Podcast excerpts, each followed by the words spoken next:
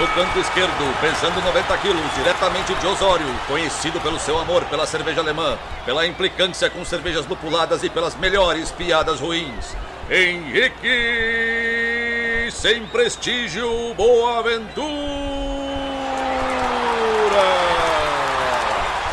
No canto direito, pesando 73 quilos, diretamente de Iraí, o príncipe do azedume, confeiteiro das pastry stouts, senhor das cajuminâncias, Estevão Careca Quitó. Vocês estão prontos? Começa agora o Braçagem Forte!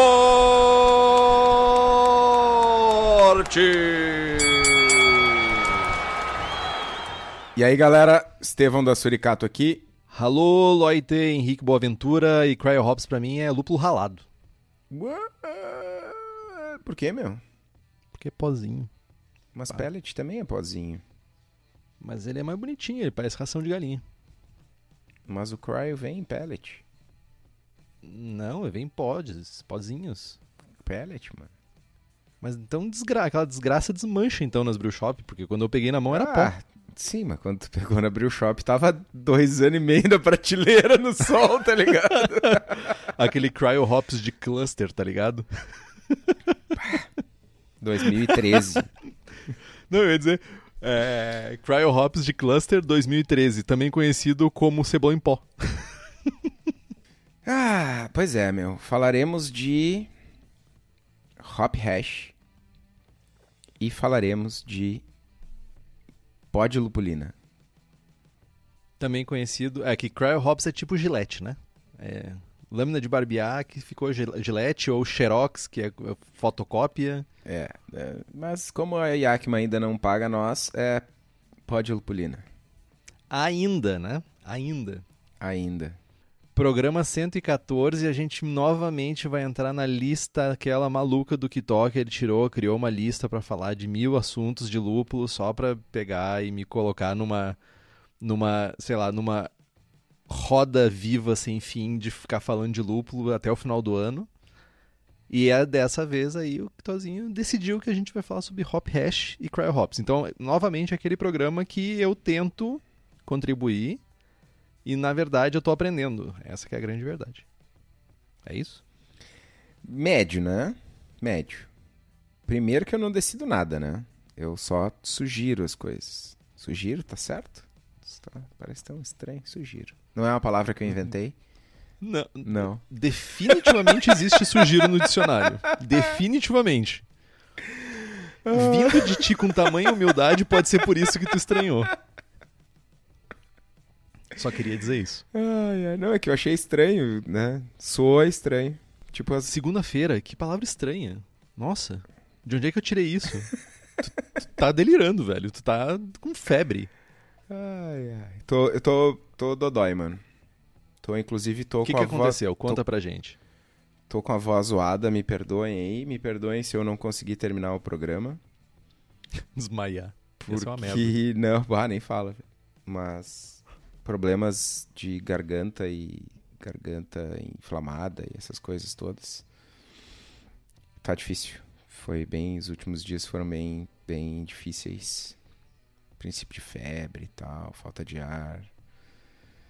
Foi estranho. E aquele, aquela taquicardia desgraçada, assim, tipo. Ô meu, Google. famoso cu na mão, tá ligado? Quem, quem nunca deu uma tossida e botou Coviro sintomas no É. Google, né? Mano, acordei sem voz, olhei pra patroa,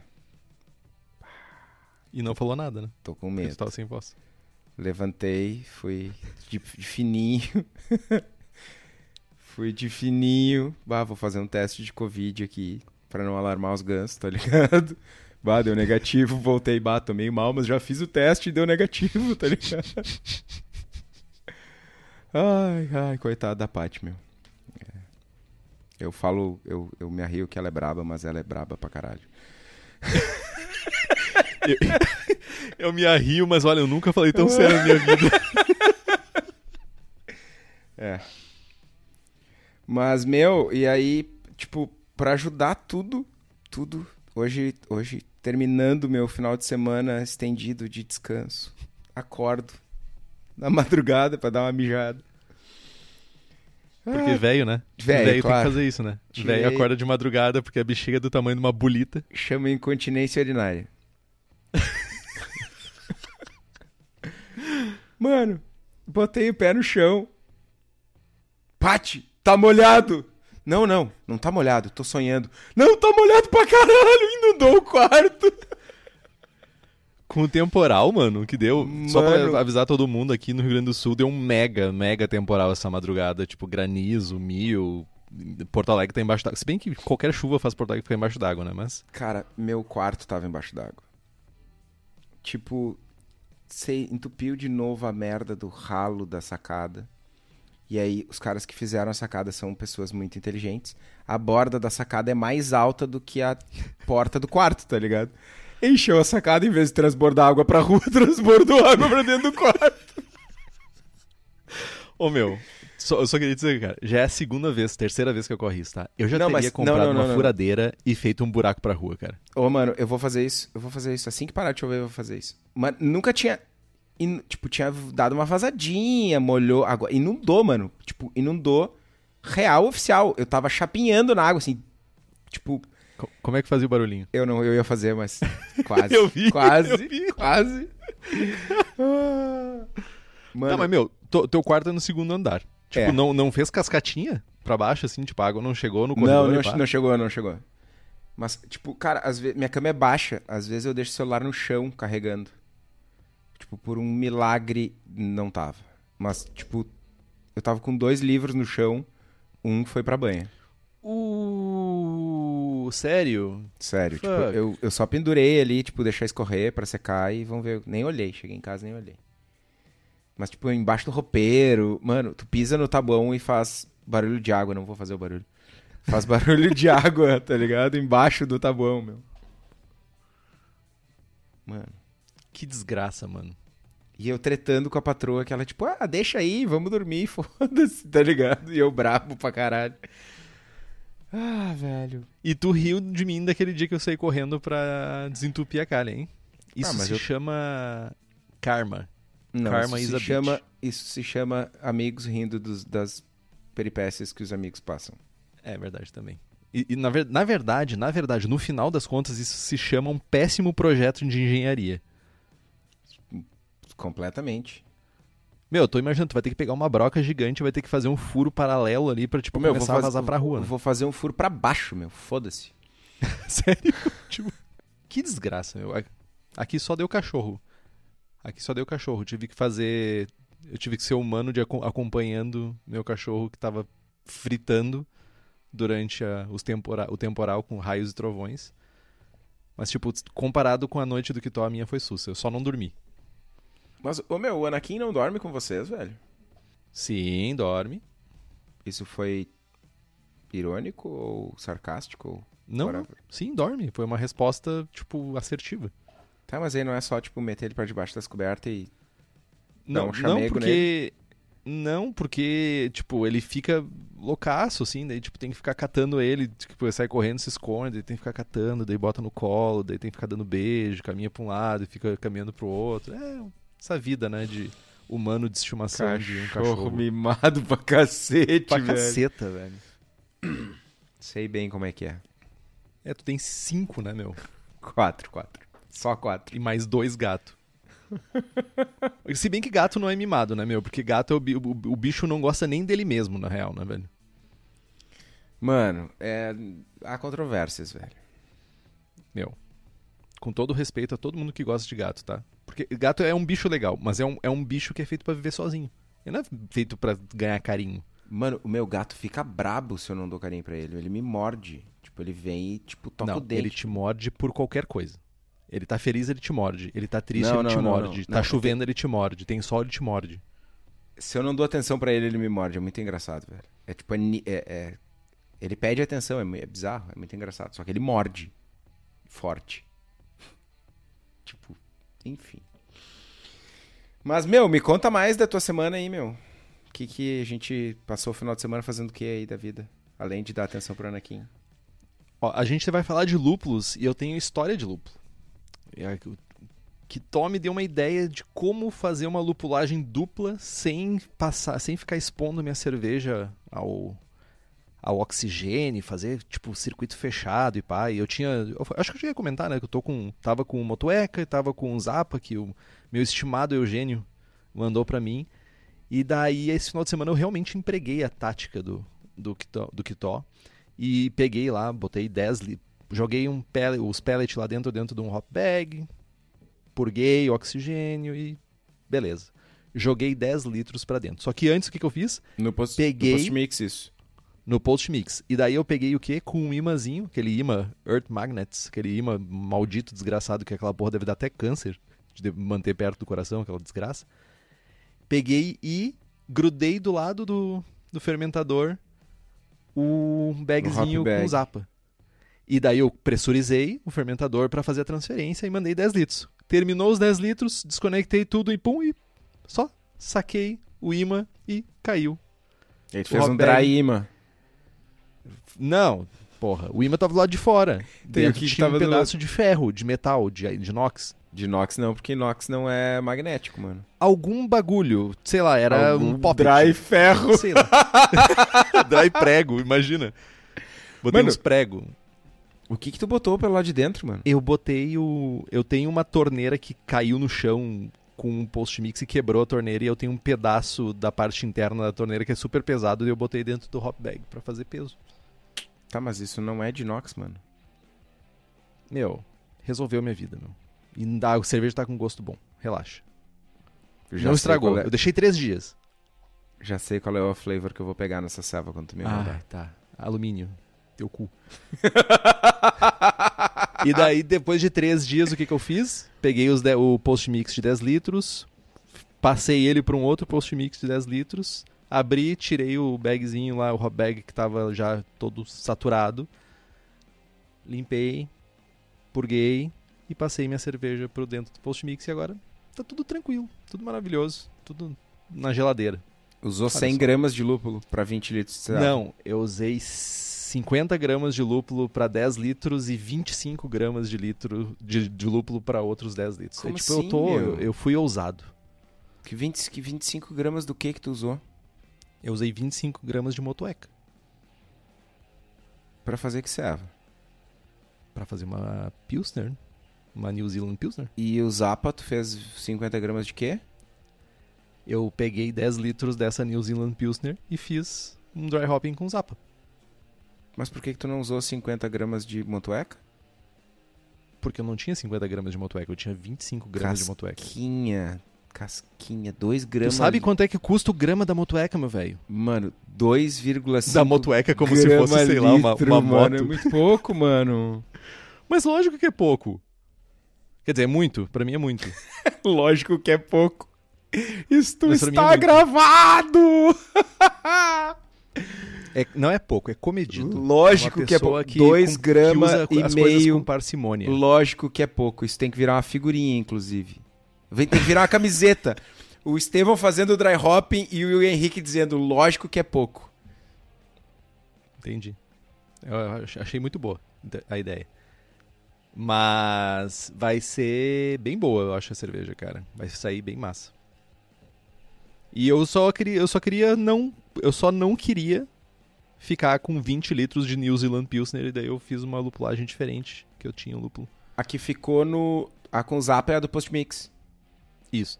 Não, a dos- as duas estão no post mix. Sim, a mas do a- Zapa é que ficou no fermentador. Então é dry Zapa Prego. Ferrugem. Saprego.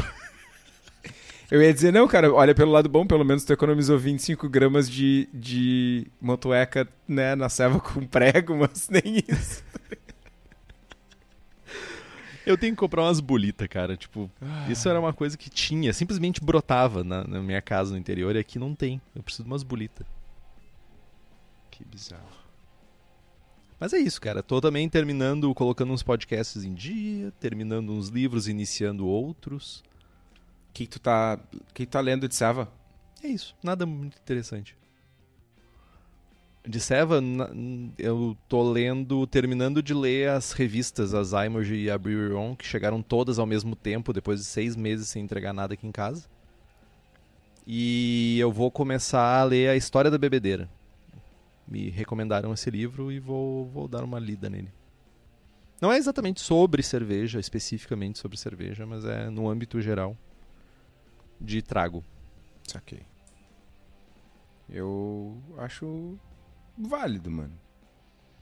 Meu, eu tava contando, é tipo, olha só, tipo, não vai ter gibberish, mas tem gibberish. Não vai ter gibberish. Estamos em É. 23 minutos de gravação já. E gibberish.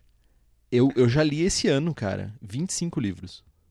Caralho, eu mano. tô apavorado. Eu já li 25 livros esse ano. Tipo, impressionante, assim.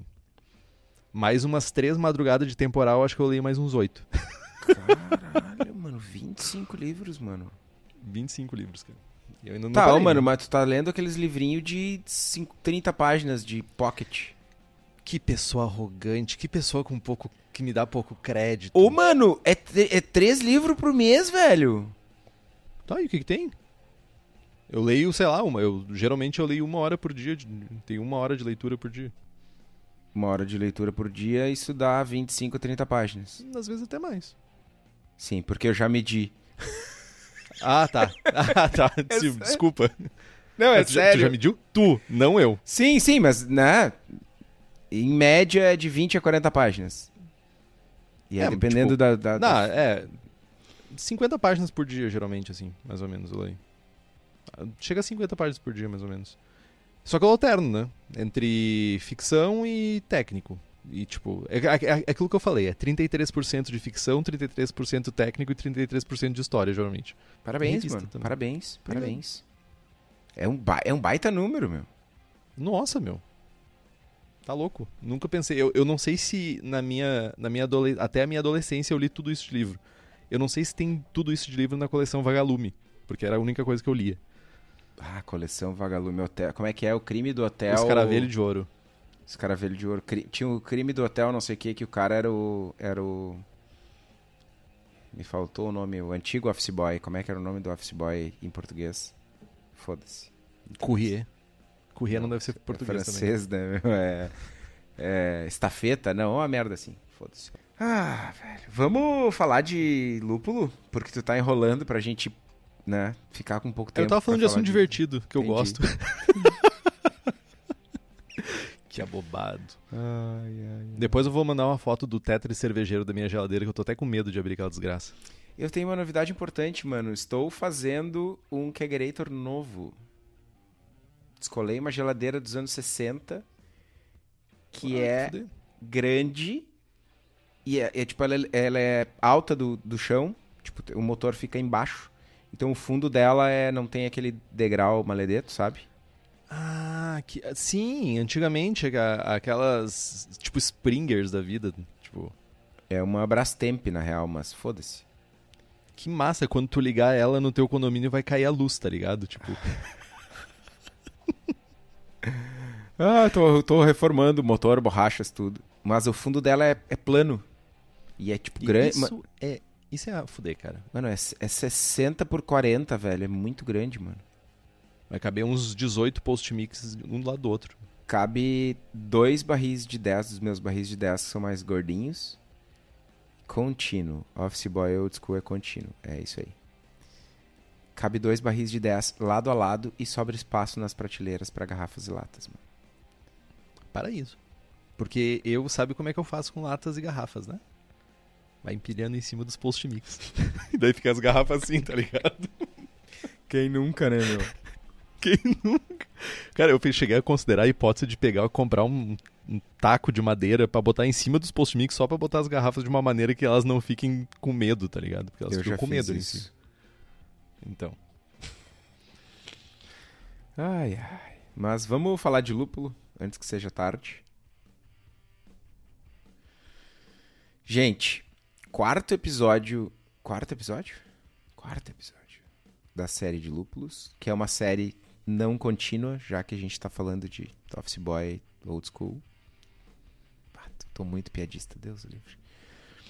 É Fa- uma maneira de ver as coisas. Falamos de básico né, sobre lúpulo lá no episódio 99. Falamos sobre óleos essenciais no episódio 104. Falamos sobre extratos de lúpulo no episódio 108. Hoje falaremos de hop hash e cryo hops. E o próximo episódio e o último episódio da série é. Não comemore, Henrique. É o episódio sobre dry hopping que a gente vai. Talvez, talvez seja o primeiro episódio que a gente vá repetir, entre aspas, mas aprofundar o conteúdo. Né? A gente Reeditar. Já... É, revisar. Revisar, enfim, revisitar, whatever. Já, é já tivemos um episódio sobre dry hopping. De lá pra cá, muita coisa foi descoberta, várias técnicas, várias coisas. Né? Saiu o livro do Scott e tal, enfim, tem várias coisas legais, várias coisas que ainda estão sendo descobertas, então vai ser massa falar sobre dry de novo em algum momento do ano de 2021 ainda. Eu acho que eu vou sugerir que a gente fala e fale dry hopping reloaded, tipo aproveitar que Matrix vai sair um filme novo, né? A gente usa a mesma nomenclatura. E eu sugiro a gente ainda fazer um bônus track que é falando só sobre lúpulos nobres. O Henriquezinho falando de ter um sexto episódio na série. Pra fechar com chave de ouro. Mano, lógico. olha só. Então tá. Eu tive uma ideia, talvez vou dar sugestão. Não sei se. se uh, Ok, falar sobre lúpulos nobres é massa, mas talvez a gente podia trazer o debate, discussão e comprar para testar. Seria bem massa fazer isso. O American Noble, American Noble Hops da Yakima, que é o complementar do, do Cryo que eles vendem como uma alternativa barata aos lúpulos uh, nobres continentais, enfim, europeus. Seria massa comparar. Vamos fazer isso. Aí, Fechou. ó. Temos mais um programa sobre lúpulo. E aí temos o Henrique falando isso e rindo, feliz, Eu gostei de facerote. fazer experiência. Eu quero fazer experiência. Eu quero usar cryo hop de cluster. Não tem, mano. Eu sei. Mas, tipo, a piada é boa. Entendi. Clonaram o Henrique. certo. Clonaram errado ainda por cima, né? Que erro, né? Meu, eu tô embasbacado, velho. Te, te quebrei as pernas, né? Bah, muito, mano. Muito. Não esperava. Não esperava por essa, velho. Assim sou eu, cara. Eu sou essa caixinha de surpresa. Não esperava. Estragada. E, e quem. E, e, surpreendentemente, as pessoas que sabem de tudo que vai acontecer nesse programa, nesse, nessa birosca, não sabiam. Foram tão pegas de surpresa quanto eu sou com- sobre o Henrique, né? Tendo essa epifania de um sexto episódio sobre o lúpulo sem prestígio. Né? E essas pessoas são os nossos apoiadores e apoiadoras, né? Que sabem de quase tudo que a gente fala, porque tem algumas pérolas que o Henrique guarda para ele, né? e que além de não saber as pérolas que o Henrique guarda para ele, ainda tem benefícios em serem apoiadores do Braçagem Forte. Temos sorteios de equipamentos, livros e algumas surpresinhas com frequência.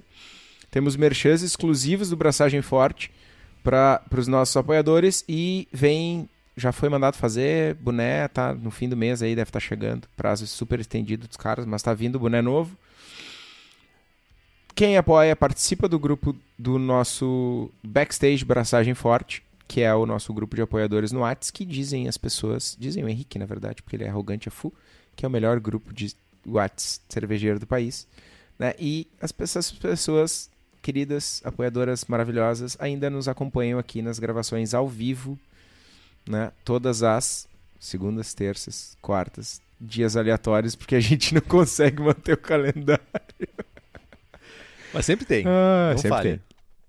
Então façam como o Bruno Cauê, o Carlos Poitevin, o Diego Bilieri, o Felpe, o Felipe Lécio, o José Coelho Alves, lá de Portugal, o Guilherme Prado, o Christopher Murata, o Luiz Henrique de Camargo, o Marcelo Arruda, o Miguel Eduardo dos Reis, o Thiago Gross, a Welita de Oliveira Ferreira e o Wendel Borges. E não perde tempo e nos apoia no link apoia.c barra abraçagem traço forte. O famoso Berolink também está no post. Eu ia comentar, Kitó, que nada é uma mentira se tu nichar o suficiente. Nenhuma afirmação é mentirosa se tu nichar o suficiente. Então, tipo, se a gente diz que é o melhor grupo de WhatsApp cervejeiro que iniciou-se na lomba do Pinheiro, a gente não tá mentindo. Entendi. Porque é o único. Entendeu? Mas deixando um pouco de falar besteira, porque isso a gente é. Pro... Pode falar, Kitozinho. Antes de tu entrar no assunto. Antes, antes de a gente.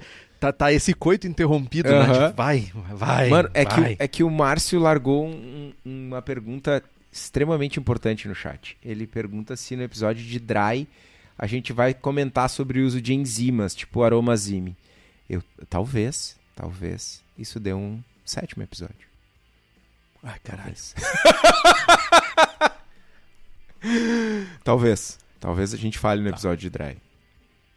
Veremos. Mas sobre esse programa, sobre hash, Hop Hash.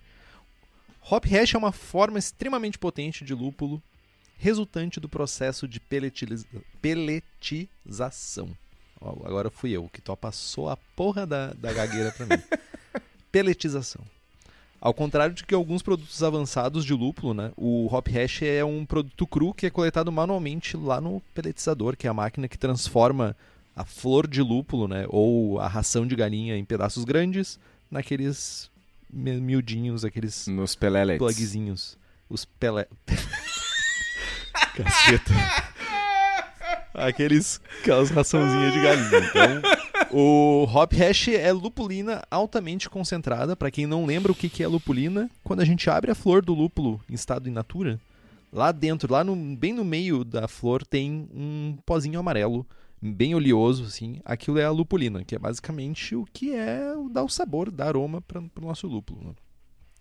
Então é basicamente hop hash é lupulina altamente concentrada, mas varia muito a consistência e a forma, né? Variando de um pó fino até um aglomerado pegajoso e oleoso, como se fosse quase como se fosse uma resina assim mesmo, sabe? Para quem é do interior ou para quem tem acesso a árvores, tipo aquela resina de pinheiro assim, quando tu tira um pedaço ou tira um galho. Então, logo após a colheita, do, da, as fazendas secam né, os lúpulos diretamente eh, e imediatamente vão lá para fazer armazenados, embalagens que eles chamam de bales. Tipo, é uns sacos enormes que contém. É, é, é sempre fixo 100 quilos, Kitó? 220 libras, que dá tipo 99,8 quilos. É, Me surpreende a desgraça de não arredondar em 220 libras, tá ligado? Tipo, porra, faz quilo. Ou se não, faz 200 libras. Que desgraça esse povo norte-americano com medidas imperiais. Enfim. E o lúpulo ele é bastante comprimido e armazenado a frio até serem peletizados. Por que a frio? Porque essa desgraça é inflamável. E tem históricos de ah, galpões que armazenam lúpulo pegar fogo porque essa desgraça é muito inflamável durante o processo de secagem do lúpulo. Então, o processo de peletização normalmente é feito fora da fazenda, em empresas especializadas em processar, embalar e armazenar os lúpulos. Isso ocorre porque o processamento de flor para pellet deve ser feito com equipamento especializado e uma estrutura grande para dar conta de tantos bales. Né? Então, tipo, a gente pega um bale gigante de 100 quilos, enfia dentro de um compartimento que vai compactar e gerar os pelletzinhos lá. E precisa ser feito isso de forma muito rápida e ter espaço para isso. Então, o processo de pelletização inclui a descompressão do, descompressão do lúpulo, moagem em um pó homogêneo e novamente comprimir aquela desgraça num pó ah, que vai formar o pellet, né? vai ser comprimido e formar o pellet. Tudo isso feito de dentro de uma temperatura baixa para evitar oxidação. Durante essa etapa, entre as flores passarem pela esteira e serem processadas, ocorre uma perda grande de lupulina e óleos essenciais. Isso é importante a gente pontuar. E ah, o hop hash é tipo ah, aquele pó de malte, sabe quando a gente está fazendo a nossa moagem em casa, que fica aqueles, criando aquele pó em volta do moedor? É tipo aquilo que sobra, só que é verde, é grudento e tipo alguém em algum momento quando estava fazendo o processo lá de peletização passou lá e sei lá, cheirou e disse: "Olha aí que maravilha essa desgraça. Estamos jogando fora essa maravilha e a gente podia estar usando". Então, é tipo o whey protein da, do mundo cervejeiro, assim, saca? Cara, é, é bem, bem curioso porque uma, tem uma das. al- algumas cervejarias americanas em parceria com, com os moinhos pegaram esse produto, lançaram as servas e, e o marketing que as cervejarias fizeram em torno do produto, chamando de ah, Hop Hash IPA e tal, acabou impulsionando o mercado e a procura do mercado por Hop Hash. Isso voltou para tipo meio que pegou os moinhos desprevenidos assim. Até tem uma entrevista do cara da, da Crosby, eu acho, falando isso em 2017, 2018, que tipo eles estavam agora naquela época uh, que eles estavam se preparando para uh, encarar o Hash como um produto, aumentar a produção e tal, porque eles tipo, meio que fizeram na parceria e a cervejaria meio que hypou o produto, o produto teve uma boa aceitação e a galera começou a pedir, assim. Não foi um... Além de não ser um produto, ser um produto cru, subproduto da, da peletização, a parte de marketing também não foi feita, sabe? Foi, foi pós-hype. Foi bem, é bem curiosa a história. E eu tenho uma dúvida, tu que é mais conhecedor desse assunto, tipo, a, dá para entender que é, é, é, uma parada de aproveitamento, né? Reaproveitamento, na verdade, né? De um subproduto, bem entre aspas, subproduto de processo. E pelo que eu bem entendo, tipo, não é tipo, entra 100 quilos de lúpulo de um bale e sai tipo 1 quilo de lupulina, de, de cryo, né? Desculpa, de hop hash. Não, cara, é tipo assim, como é que tu mede a quantidade de pó de malte que sobra no teu moinho depois de tu moer, sei lá, 100 quilos de malte? Sabe? Exatamente, por isso a pergunta, tipo, é, é, é uma parada mega, tipo, tá, beleza, eu vou processar algumas toneladas aqui agora de, de citra, por exemplo, tá? Vamos usar um lúpulo bem conhecido, de citra. Aí, tipo, no final desse dia de processamento de citra vai ter umas um monte de, de resíduo que basicamente, tipo, beleza, para não jogar fora isso aqui a gente vai aproveitar. É isso. Certamente os caras têm uma, uma ideia, né? Tipo, ah, em um dia de processamento deve dar para tirar, tipo, em torno de X quilos, X libras de hash. Mas não é um negócio, ah, como tu falou, um, um 100 quilos, um bale dá 5 quilos de hash. É, varia, certamente.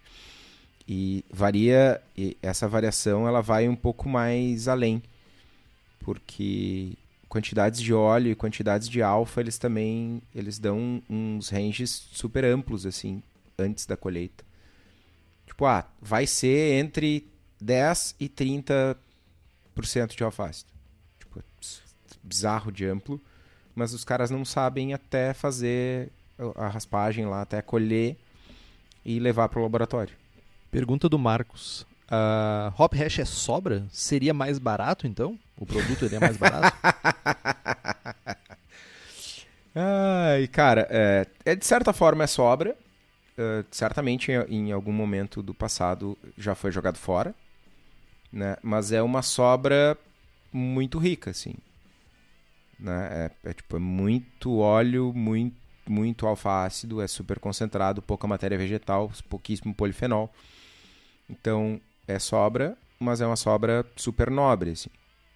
Né? É, não, é, não é resto, não é um negócio... É um, é, enfim, é sobra, mas barato não é.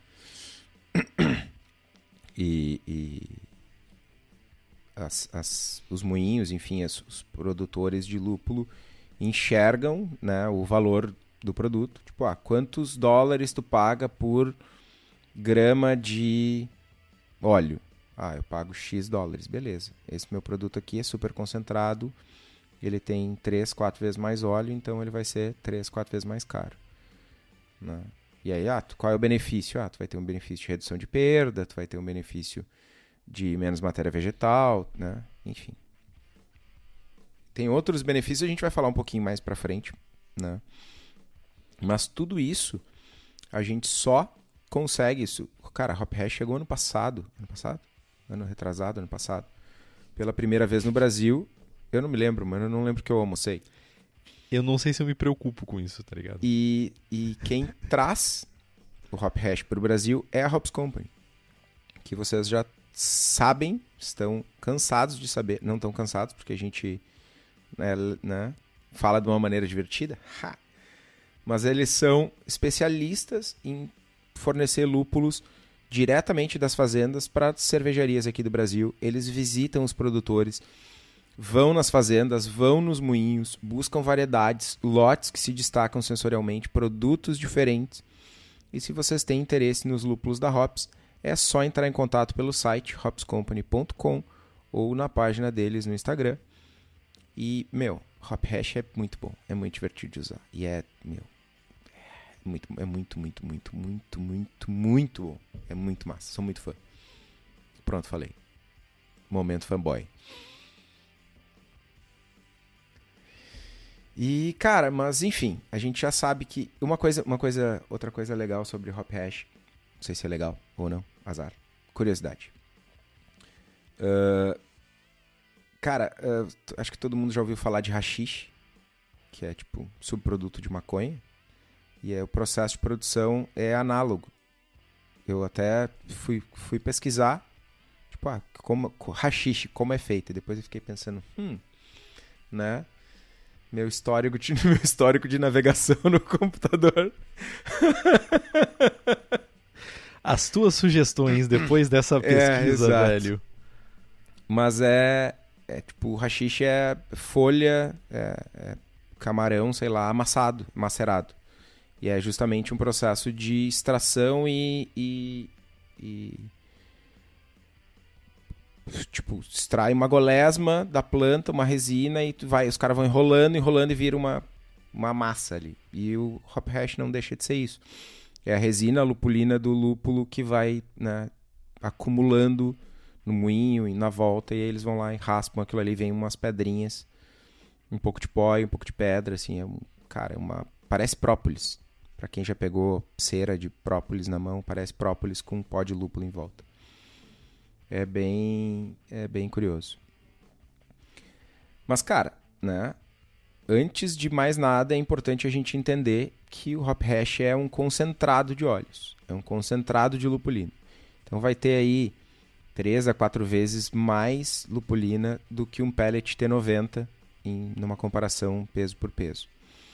Essa potência, essa abundância de lupulina faz com que o hop hash seja um produto diferente e, e que entrega, né? Que tem uma entrega diferente, que tem preços diferentes, né? E só que esse lance, essa aparência de pedra é nada mais é do que muito óleo e muita resina e muito potencial aromático, né? Por praticamente não, não possuir matéria vegetal e, e praticamente ser esse pó concentrado de lupulina, a melhor utilização para o hop hash é durante o late hopping ou durante o whirlpool, né? Porque. E a gente tá falando de, cara, tem uns pedaços que são, sei lá, grandes. Tipo. Sei lá. 5 Um tijolo cinco. maciço? Não, não. Tipo uma. Um... Tô olhando em volta aqui pra ver se eu acho, sei lá, metade do tamanho do meu mouse. Bela. Ah, nossa, que, que preciso isso. Mas, um tipo, sabonete. Tipo um sabonete. Um sabonete. É, os pedaços. Olha que como é mais fácil tu trazer pra realidade o rolê, né? É, obrigado, Henrique. Obrigado. Dispõe. Achamos eu não sei um de lupo, mas eu sei ah. essas coisas. Achamos um, pra... um papel para ti. ah, que idiota, meu. Que agressivo. Ah, mas, tipo, uh, os pedaços maiores são chegam a ser do tamanho de um sabonete. Né? Então, cara, é, é, no late hopping ou no, no whirlpool, o calor e a agitação vão ajudar a dissolver né, essas pedras maiores, contribuindo para a isomerização. Né? E a gente tem que ter em mente que a gente está adicionando uma carga grande de aromáticos. A gente não quer adicionar essa carga grande de aromáticos no início de fervura e tal. E que para isso volatilizar. Né? Então, final de fervura é um momento importante. Tá, então, só para eu entender, então. Hop hash é como se fosse um torrão de areia, para tentar fazer um, um, paralelo, porque é poroso, né?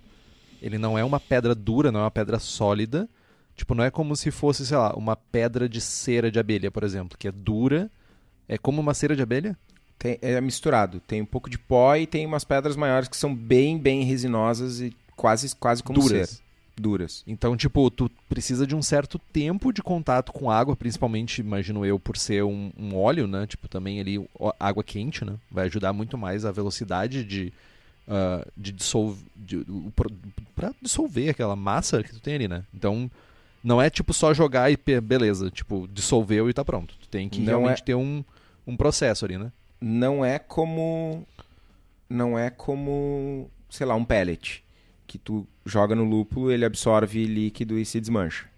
Uhum. Ele é, é uma massa de óleo, de resina, é, sabe? Precisa. É.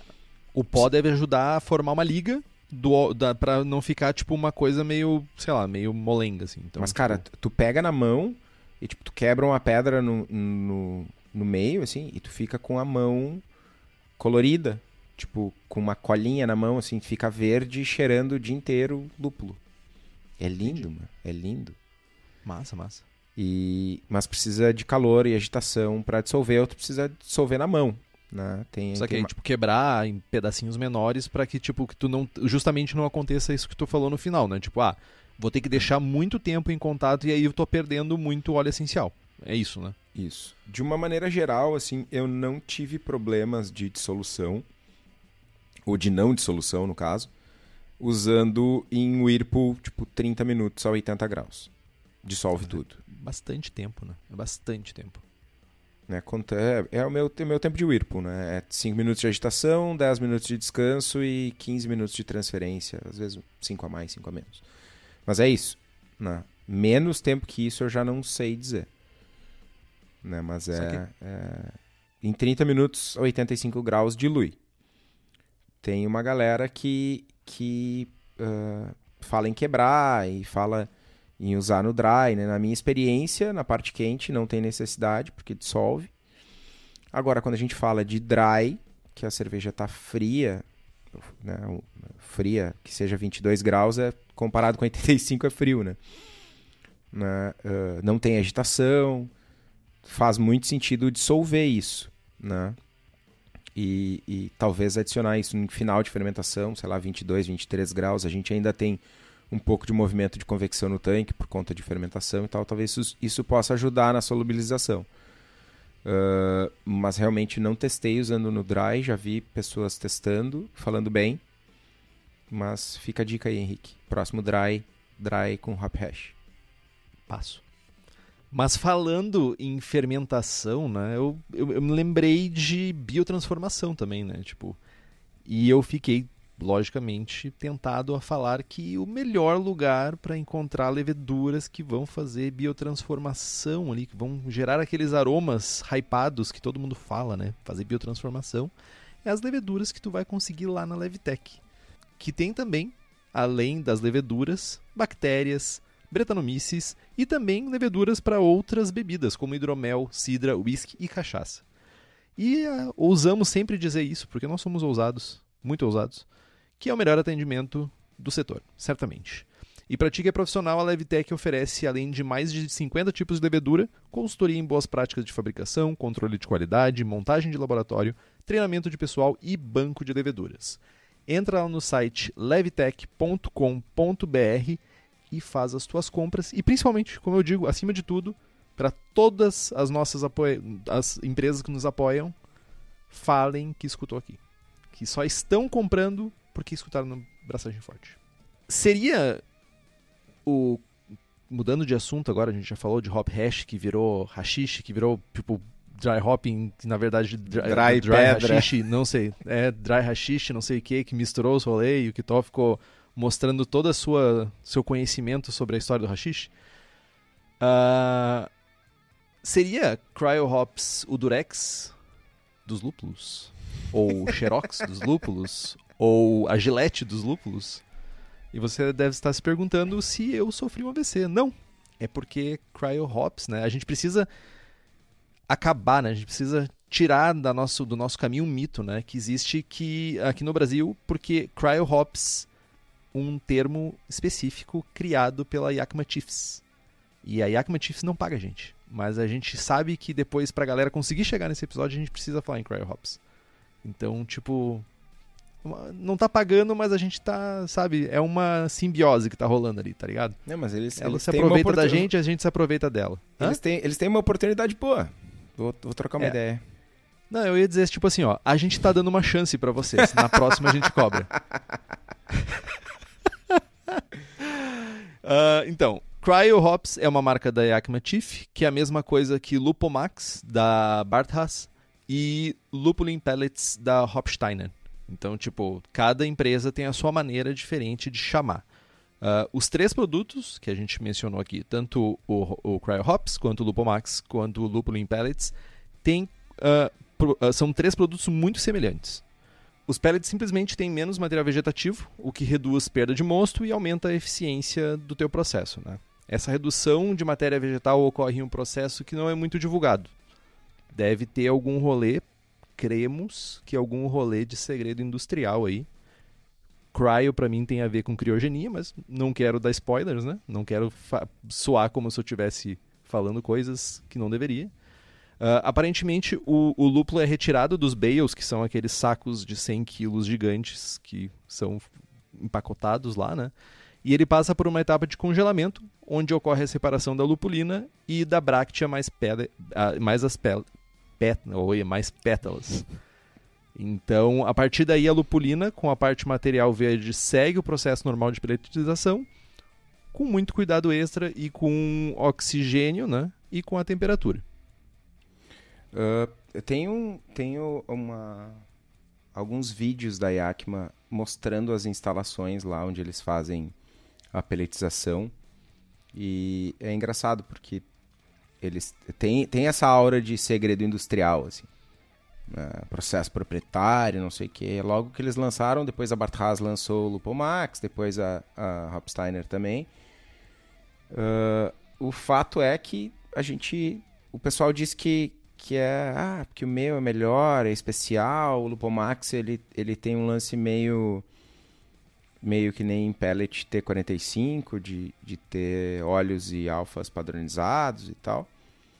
Mas o fato é que, na prática, mano, né, é um, é um pellet enriquecido, ou um pellet com menos vegetal. Né? E eles alegam que o lúpulo ele passa por essa etapa de congelamento e aí fontes diferentes, ah, ah, releases diferentes para a imprensa, inclusive dei uma pesquisada maior. Os caras falam, ah, passa por, por nitrogênio e aí vai para o peletizador e eles peletizam a baixas temperaturas, mas essas baixas temperaturas nem são tão baixas assim. Pelo que eu descobri, a peletização na Yakima normal acontece a tipo 33 graus e a do a do cryo é tipo 17. Né, Não é que a parte da criogenia é antes assim. É, é antes de pele- antes de congela a flor e aí que vira que a lupulina vira que meio que um pozinho, tipo uma- um grão de areia assim, aí eles conseguem separar e seguir o processo. Mas, cara, esse produto ele foi lançado no mercado. Eles já estavam fazendo testes em 2015, 2016. Mas ele foi lançado real no mercado americano como em, em fevereiro de 2017.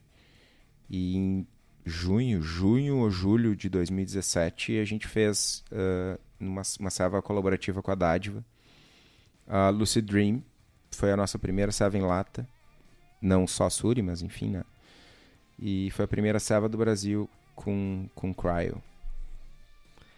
Cara, eu tava lendo o nome Cryo e Lucid Dream agora e eu pensei, é o Lucid Dream é relacionado ao Vanilla Sky, né? Não sei. Te quebrei! Tipo, a cerveja é tua, tá ligado? Não, a cerveja é parte minha.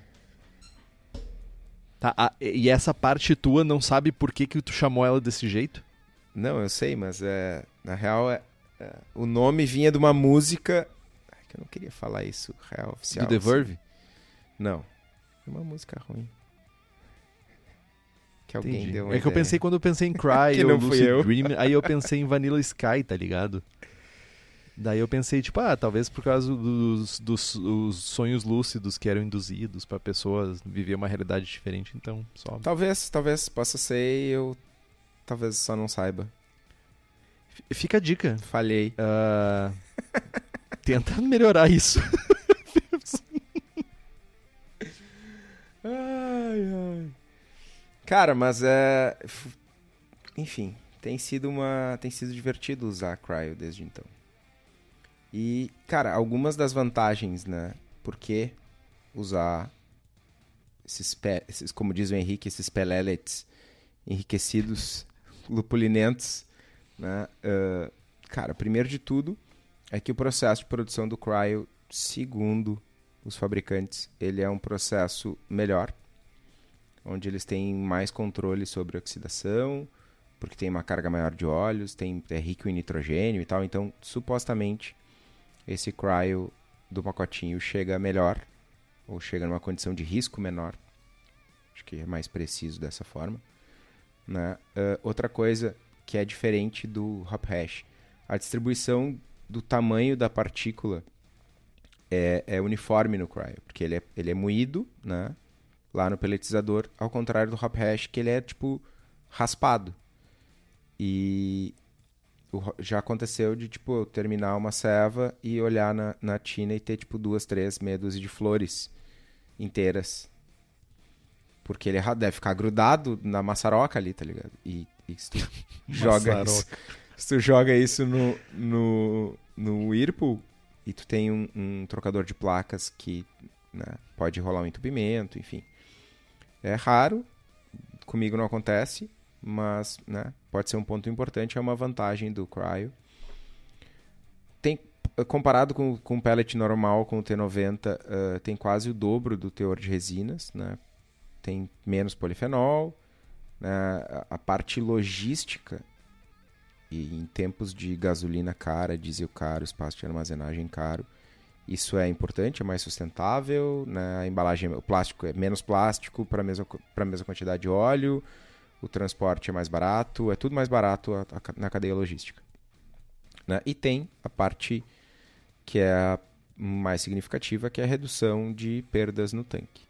Né? Um ponto uh, importante dessa análise é que para cervejarias que têm uma tecnologia de separação de sólidos uh, mais avançada, né, eles tendem a observar uma redução percentual menor né? Tipo, se, tu tem, se na tua cervejaria tu usa uma centrífuga, tu já tem ganhos de separação de sólidos, então tu migrar do pellet do T90 pro, pro cryo, tu não vai ter um impacto tão grande na tua, na tua redução.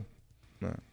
E fazendo uma continha simples, cara, num tanque brasileiro aí de mil litros, numa serva que a gente vai fazer uma adição de 15 gramas por litro de dry hopping, de dry hopping T90, sem usar filtro, sem usar centrífuga, com algo do tipo 20 dias de tanque, a gente deve tirar aí 750, 800 litros de cerveja do tanque. Né? Substituindo 100% do dry por pellets lupulinentos, cryohopísticos, né? A gente usando aí mais ou menos a metade da quantidade, a gente vai falar sobre isso depois. A gente consegue tirar aí perto de 850, talvez até 900 litros. Então, Três barris extras. É, não sei que conta tu fez, mas é de 1 a 2 barris. Ah, 3 de 30, ok. Ok? Já descobri a conta que tu fez. E sobra 10 ainda pra te botar na leiteirinha ainda. De 1 a 2 barris de 50 aí num tanque de 1000. Uh, é uma redução interessante. É uma redução bem importante. E falando né, em pellet, lupulinento, pelele, não consigo nem falar a segunda palavra que eu não consigo falar a primeira. O lugar certo para a gente comprar esses ingredientes e todos os outros ingredientes que a gente precisa para fazer nossa cerveja é a cerveja da casa, que além de insumos também fabrica equipamentos voltados para o cervejeiro caseiro. Então fica ligado que eles estão sempre lançando novidades para facilitar a nossa vida. Para quem é da região metropolitana de Porto Alegre, tu pode dar um pulo lá no espaço da cerveja da casa na rua Paracatu 220, no bairro Igara, em Canoas, Rio Grande do Sul. O site é cervejadacasa.com. Para quem não consegue ir lá, para quem é de fora da região metropolitana, então tu também pode fazer essa compra pelo site.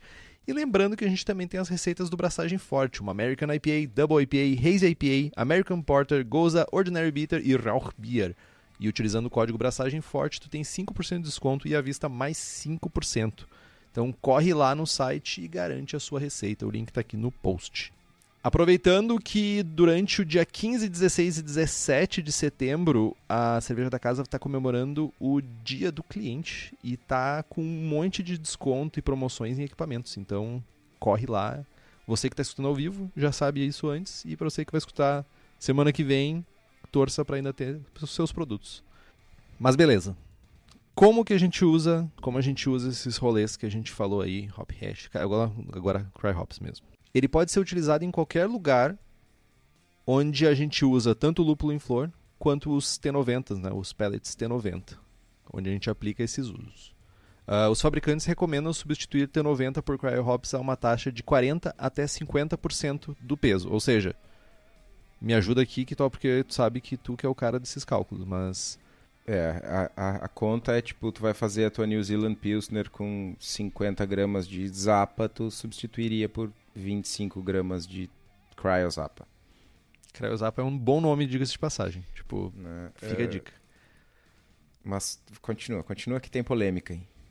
Olha aí. E isso é algo bem genérico, pois as quantidades de óleo e alfa vão variar bastante entre os lotes, inclusive uh, da mesma variedade e da mesma marca.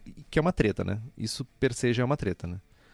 Tipo, por exemplo, a gente pode encontrar um lote de lúpulo com 1.8 e outro com 2.2 miligramas por 100 gramas de óleos. Isso, numa cerveja, principalmente uma cerveja lupulada, é uma diferença bem considerável. Isso é, tipo, 20% de diferença, se a gente for botar no papel. Olha só, não precisa nem fazer cálculo. O mesmo ocorre com cryo entre lotes da mesma safra, o que também já deixa um pouquinho mais complicado de tu refazer uma receita, principalmente aí eu ouso dizer para o mundo comercial isso deve ser bem mais complexo, né, Estevão? Que tozinho. Tu pode concordar só. Concordei. Ah, eu tenho que concordar falando porque, né? É, é porque um é um programa de áudio. é um podcast, tipo. Eu tô aqui é chacoalhando a cabeça que nem um idiota. Não quis chegar tão alto nesse nível, mas tipo. É. Ok, pessoas, eu concordei com o Henrique. Fica aqui, Obrigado. assinado em três vias. Na fervura, a indicação é não utilizar em inícios de fervura.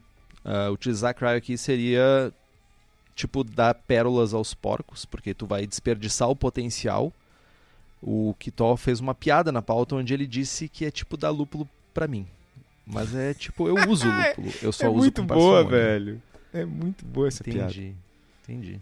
A indicação do uso no final da fervura de modo a volatilizar menos os possíveis aromáticos concentrados dentro do cryo, né? Do cryo. Lembrando que cryo é um nome proprietário para aquele para esse rolê que a gente está falando aqui. Pode ser Lupomax, pode ser blá blá blá pellets da vida lá. Então, use o que você quiser. No Hopstand e Whirlpool, uh, pensando na parte quente aqui, é o momento ideal para a gente utilizar cryo hops menos volatilização e tu ainda tem um pouquinho de isomerização, porque tu está ali na faixa dos 80 graus, né? Além disso, as partículas de cryo são menores e ao contrário do hop hash, não vai ter pedaços de flor que podem entupir a parada, como o que tu falou um pouquinho antes. Não vai dar ruim no teu trocador de placas. Na cervejaria tu ainda pode abrir, na tua casa tu simplesmente vai ter uma desgraça. Uh, e o dry hopping, o uso no fermentador é uma baita maneira de aumentar o aroma e ao mesmo tempo de reduzir a perda né, de líquido, ou seja, de manter menos líquido dentro do fermentador. Tipo, a, gente, a, maneira que a gente tem de manter menos líquido no fermentador e deixar tudo dentro do nosso post-mix ou nas garrafas para quem vaza em casa. Agora eu consegui fazer a. Agora que eu entendi. É pra tiver. Cara. Nossa, tu meu... fala, tu fala certo por linhas tortas, velho. Nossa, velho. Socorro, como diria o Alan, velho. Tá louco, meu. Ah. Cara. Enfim, não vou, não vou me apegar a pequenos detalhes. Eu, eu queria trazer alguns pontos importantes pra gente debater, pra gente colocar alguns, algumas, um pouco da nossa experiência, um pouco do que rola de treta, de preconceito. A gente conversou um pouco sobre sobre o uso de, de Cry, Hop Hash no grupo de apoiadores também. E o primeiro, o primeiro ponto aí é que tem o pessoal usando Hop Hash no Dry Hopping. Preciso, preciso testar.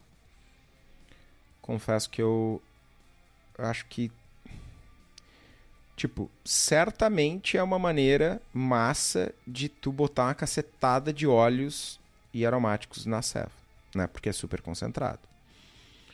Mas, mano, será que vale? Tipo, correr o risco de não dissolver e enfim, né? Quero testar. Mas ah, velho, tenho medo. Real, tenho medo. Tô esperando mais pessoas testarem e talvez eventualmente se darem mal ou não, né? Mas porque é um lance, cara, é um, é um pedregulho, velho, um sabonete. Né? Sabe as palavras, Henrique? Obrigado. E, cara, tem um outro, tem uma outra parada que essa, é, na verdade, agora é para xingar mesmo. Eu tenho tido cada vez menos paciência com o Brulosov. Tipo, zero paciência. Tem um, tem um experiment deles que compara pellet e hop hash no, no dry hopping. E tipo, mano, os caras tão preguiçosos, velho. Tipo, análise pobre. Uh, ah, cara, no, o cara nem fala a quantidade de lúpulo que ele usa. Nem se é a mesma quantidade no artigo, sabe? Tipo, mano. Ah, usei hop hash, usei pellet e 12 pessoas tinham que ter percebido e 11 só perceberam, então não vale a pena. O cara usou numa fucking blonde ale, tá ligado? Eu acho isso, eu ia dizer que tem tido cada vez mais críticas, pelo menos dos programas que eu tenho escutado sempre durante os comentários tem essas críticas de tipo, ah, deu esse resultado porque deveriam ter feito X, Y ou Z, assim. E eu sinto que várias vezes. Eu, eu não vou dizer que é errado, mas eu vou dizer que são infelizes, às vezes, os estilos usados para fazer algumas Tipo assim, por exemplo, um que eu tava lendo, que era o uso de trigo para uma American IPA. Aí, tipo, eu fiquei pensando, tipo, uma cerveja lupulada pra caceta, sabe? Tipo, tu não vai realmente conseguir ver a variável ali, não vai ficar evidente a variável, saca? Eu acho que é um pouco complexo. Cara, no caso desse desse episódio, desse artigo aí do, do pellet versus hop hash, Tipo, eu, eu, eu vou, vou, vou aqui, vou, eu acho que tá errado. Porque o seguinte, quais são as vantagens do hop hash? Entregar mais aroma com menos massa vegetal. Mano, tu tá fazendo um dry numa blonde. Tu usou o quê? 2 grama litro? Mano, tu pode usar 20 grama litro e ainda não perceber massa vegetal, polifenol e tal. Sabe? Sim, sim. Não interessa a quantidade de pellet que tu use num dry de uma blonde, tu não vai ter vegetal nunca. É que tu né? não tá extraindo o potencial do, do produto, né? Tu não tá testando o potencial do produto. Não é nem uma questão Sim. de extrair ou não, mas tipo, o que, que tu quer validar no, no uso do hop hash? Ah, vou usar uma cacetada aqui, vou conseguir uma 40 gramas por litro. Exato. E daí tu vai fazer com hop hash daí. Saca? Vou levar no limite. Faz sentido? Tipo, ah, em 20 litros botei 2 gramas litro. Ah, minha, minha perda num post-mix foi, tipo, 32 ml, no outro foi 35. Tipo, cara, tu tá no limite do, do, do não conseguir medir. Sabe? Faz isso, faz 40 gramas litro e vê, e vê qual é a redução. Sabe? Tipo, uhum. é, é, eu tenho tido cada vez menos paciência por causa disso, assim, porque parece que tem, sei lá, meu, preguiça. De. de ou, ou, não sei se é preguiça ou conveniência. Tipo, ah, vou fazer uma blonde ale pro meu final de semana e vou aproveitar a hora aqui e encaixar um, uma, um experimento Mandrake aqui só para ticar um, um checkbox que eu fiz meu experimento, sabe? Uhum. Então, enfim, essa é a minha a minha treta com, com esse, especificamente esse experimento do, do Brulosov. E aí tem uma outra parada, meu, que quando que a gente já falou em, em outros episódios de lúpulo, que quando o Cryo chegou no Brasil, era tipo, nossa, vamos fazer as cervejas mais aromáticas do mundo, porque Total pá, é super concentrado. Tu precisa usar isso. É, tipo, mano, cara, é tudo pela metade do dobro. tá ligado? É Black Friday no Brasil. Mano, o pacotinho de 50 gramas na Homebrew Shop é X dinheiros, não sei quanto é que tá. 50 dinheiros. O do cryo de 25 gramas é os mesmos 50 dinheiros. Só que aí entra o que o Henrique falou antes. Cara, nem sempre tu tenha o dobro de óleos e o dobro de alfa no cryo, sei lá, cryo citra pro T90 citra. Então a conta que a gente tem que fazer é reais por grama de óleo, por ml de óleo. Essa é a conta. Qualquer coisa. Só que aí assim, aí a gente começa a entrar num, num nível de detalhe que a imensa maioria dos cervejeiros, inclusive cervejeiros profissionais, não fazem. Que é pegar o lote do produto e lá no caso, fala, nós estamos falando de cryo, né? Pegar o lote, ir lá no site da Yakmatif, consultar o lote, ver lá quantos gramas de óleo, quantos ml de óleo tem por 100 gramas, quais são as frações de óleo, o que, que é, o que, que não é, e comparar o T90 que tu está comprando e o Cryo que tu está tá comprando. E aí ver se faz sentido financeiramente. Porque... E na escala homebrewer, nem, nem perto disso, né? É muito mais pelo hype, pela legalzice de usar do que propriamente pelo aproveitamento, assim. Inclusive a propaganda do Cryo era muito essa, tipo, ah, essa explosão de aroma e de sabor que tu conseguiria, que tu, tipo, não era nem pelo aproveitamento, a gente não estava falando do aproveitamento, era realmente era vendido como um produto extra ultra concentrado que ia dar muito mais sabor na tua cerveja. Cara, se tu usar três vezes mais o dobro, né, for substituir T90 por Cryo 1 para 1. Cara, tu vai estar tá colocando mais óleos ali dentro. Show de bola. Mas e o custo disso?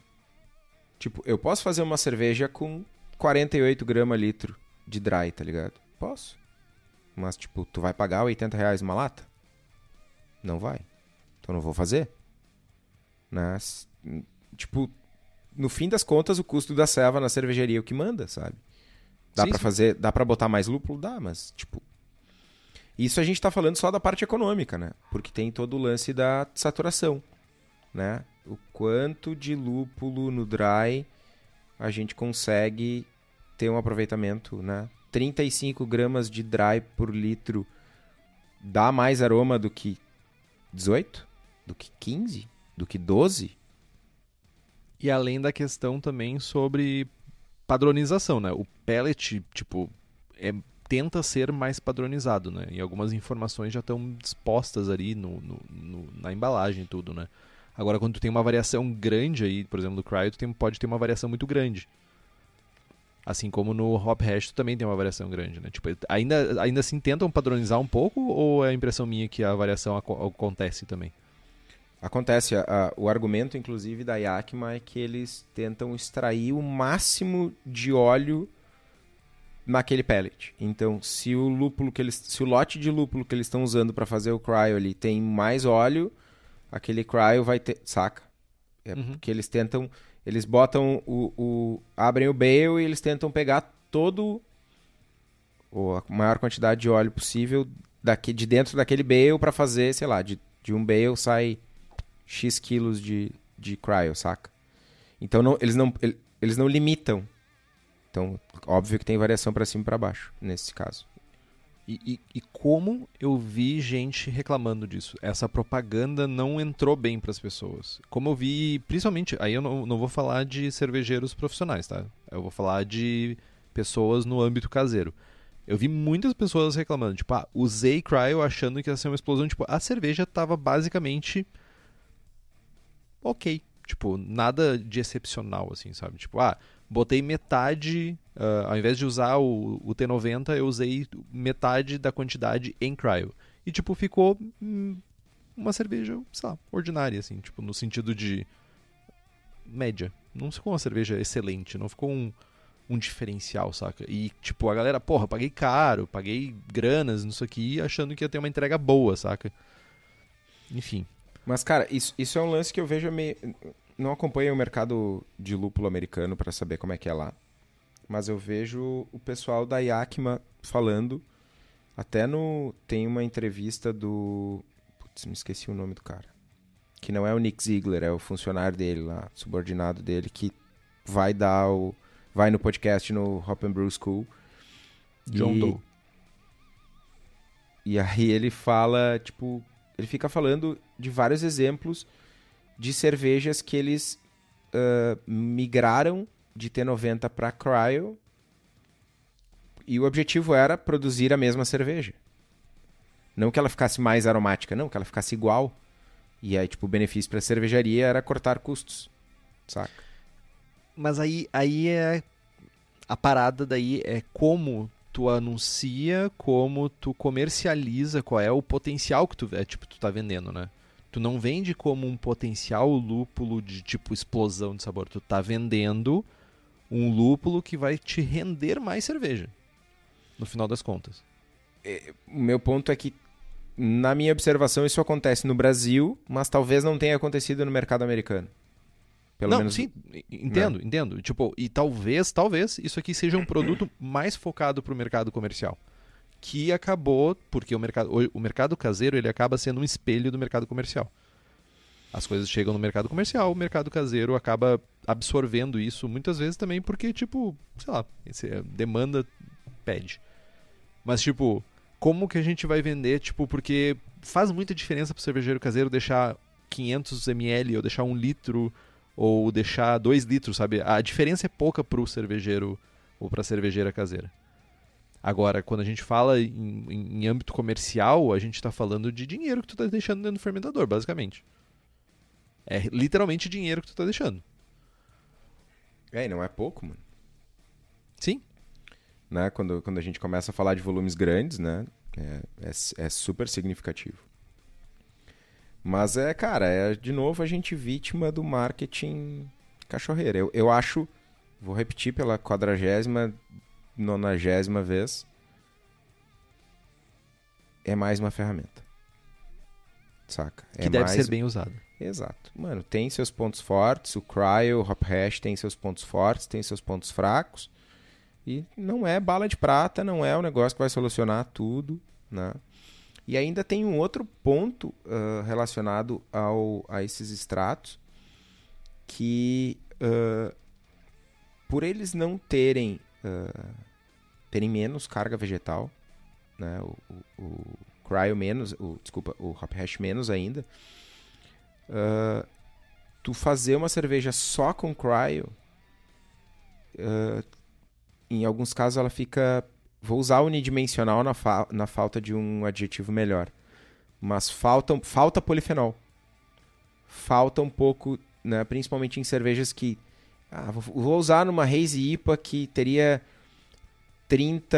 Uh, sei lá, 30 IBUs. Mano, eu nem, eu nem quero. Eu não vou ter aquela presença mais, mais marcante, quase tátil de, de lúpulo.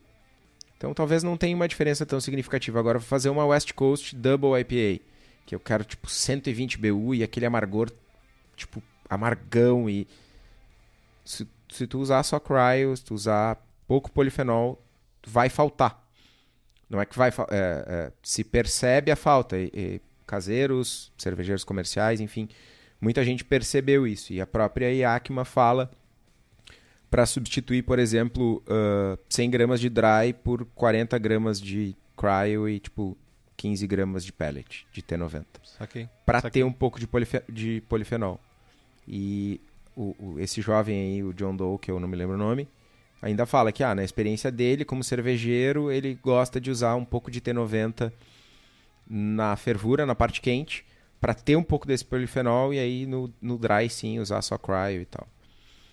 E ainda tem algumas variações de, de como os, as variedades de lúpulo se comportam no processo de, de fazer o cryo de, e de extrair o hop hash, que extraem óleos diferentes. Tipo, uma variedade de lúpulo, como a gente falou, né? a gente viu lá no episódio de óleos essenciais e, e no básico que na bráctea tem bastante éster. Os ésteres do lúpulo estão mais na bráctea. Então, o lúpulo que tenha mais tióis ou, ou mais uh, ésteres na bráctea quando a gente estiver usando a forma em cryo ou a forma em hop hash desse lúpulo, a gente não vai ter esse componente aromático, ou vai ter menos. Saca? Vai perder uma característica do lúpulo e tu vai focar mais em uma, um, um, um escopo né, de sabores e aromas que não necessariamente é, do, é o lúpulo inteiro. Tu vai exato. focar mais numa área específica ali. Exato, exato. Talvez aí more também um pouco dessa decepção. É, então, cara, é, né, de novo, quero usar, quero ter um ganho grande no meu fermentador, ter uma perda baixa, ter a variedade, sei lá, o Equanote, ele dá mais frutado no Cryo do que no, no T90, então, tipo, para essa cerveja aqui eu vou usar Cryo Equanote, e é o que eu vou usar. Beleza. É uma cerveja que tu desenhou para isso, vai economizar e tal. Mas, de novo, é, é uma situação específica, não é tipo troca toda a lupulagem por cryo, troca todo o lúpulo de Whirlpool por hop hash e vamos embora. Não. De novo, é uma ferramenta. Uma ferramenta. São ferramentas. E no, no, no ambiente caseiro, não tem, primeiro, não tem hop hash. Uh, segundo, meu, cryo para caseiro é, é significativamente mais caro que o T90 proporcionalmente aos preços da cervejaria. Saca? Tipo, percentual. Uh, 25 gramas de cryo é o mesmo preço que 50 gramas de T90, mas 2,5 kg de cryo não é o mesmo preço, é mais barato do que 5, 5 kg de T90, saca? Uhum. Pro caseiro é mais caro. Sim, sim. E, e, tipo, e esse, sei lá, eu pensando aqui no meu uso, que é o, o universo caseiro, eu fico no final das contas eu não uso tanto lúpulo, né? Mas parece que não seja a, tímido. A preocup... não, não a, a, preocupação e o problema que a gente tenta resolver de certa forma com isso, principalmente vou falar do cryo, tá? Não vou nem falar de hop hash porque a gente não tem acesso. Tipo, a não ser que a gente compre no âmbito comercial e, e use no caseiro, mas não justifica no final das contas, sabe? Talvez vale mais a pena tu focar em comprar lúpulos mais frescos e, sabe, tipo, usar uma carga de lúpulo legal do que propriamente mudar a forma do, de uso do lúpulo buscando, sabe, esse extra, esse extra mile, assim, saca? Pra mim, parece que faz sentido. Cara, e sempre tem aquela, tipo, mano, quero testar. Não, testar ah. é ok. Eu não vejo problema em testar, tá ligado? Tipo, eu só fico pensando também, tipo, naquela pessoa que chega ali na hora na gôndola e diz assim, tipo, eu já, eu já fiz isso. Será que eu levo cryo? Será que eu levo esse aqui, tipo... Tá, pelo teste, justifica, mas eu fico pensando no final das contas, sabe, no, no processo normal do dia a dia de fazer cerveja, tá ligado? Sim. Mas eu acho que o teste sempre é importante. É tipo, vamos lá.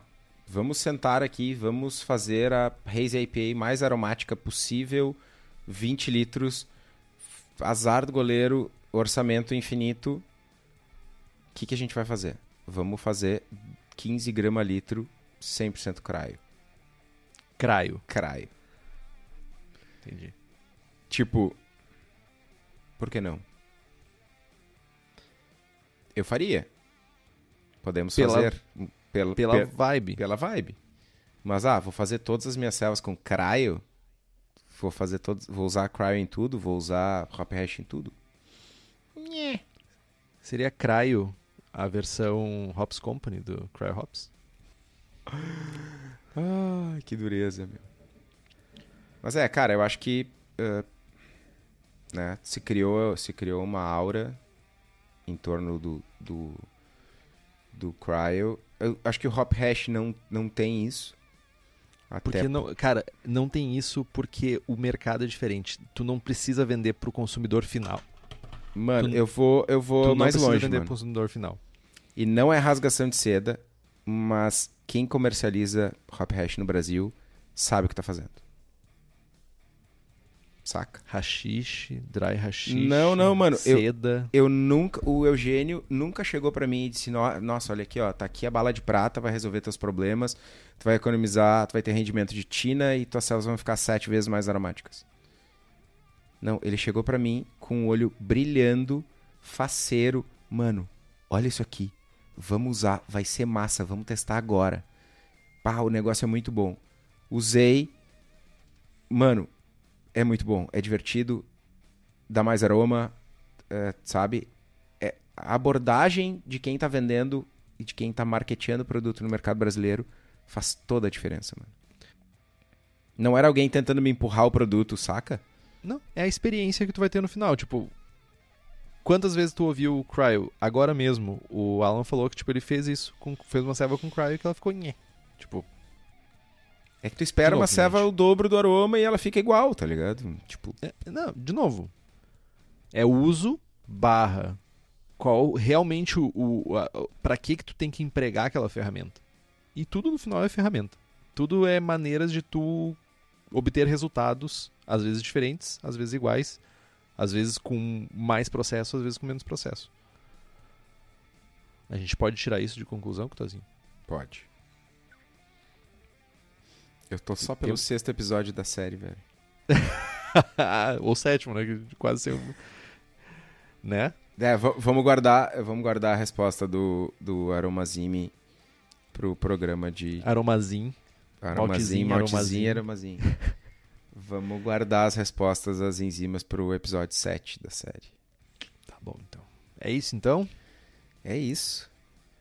Compre os livros que estão no post, nós ganhamos uma porcentagem e você não gasta um centavo a mais por isso. Compre também a camiseta do Braçagem Forte com o nosso logo, que está lá na nossa lojinha. O link está no site. Curta a nossa página no Facebook, nos siga no Instagram e assine o feed, que a gente também tem no site, nos principais agregadores de podcasts. Estamos no Spotify, Google Podcasts, Deezer, e se você gosta do programa e quiser fazer um review no iTunes ou no seu agregador favorito, também é muito importante para nós. Compartilhe os episódios com seus amigos. Tem dúvida, sugestão de pauta, crítica, quer anunciar a sua empresa ou seu produto? E-mail para contato@abraçagemforte.com.br ou mande uma mensagem para nós no Facebook. É isso que tô. É isso. Braçagem forte. Braçagem forte.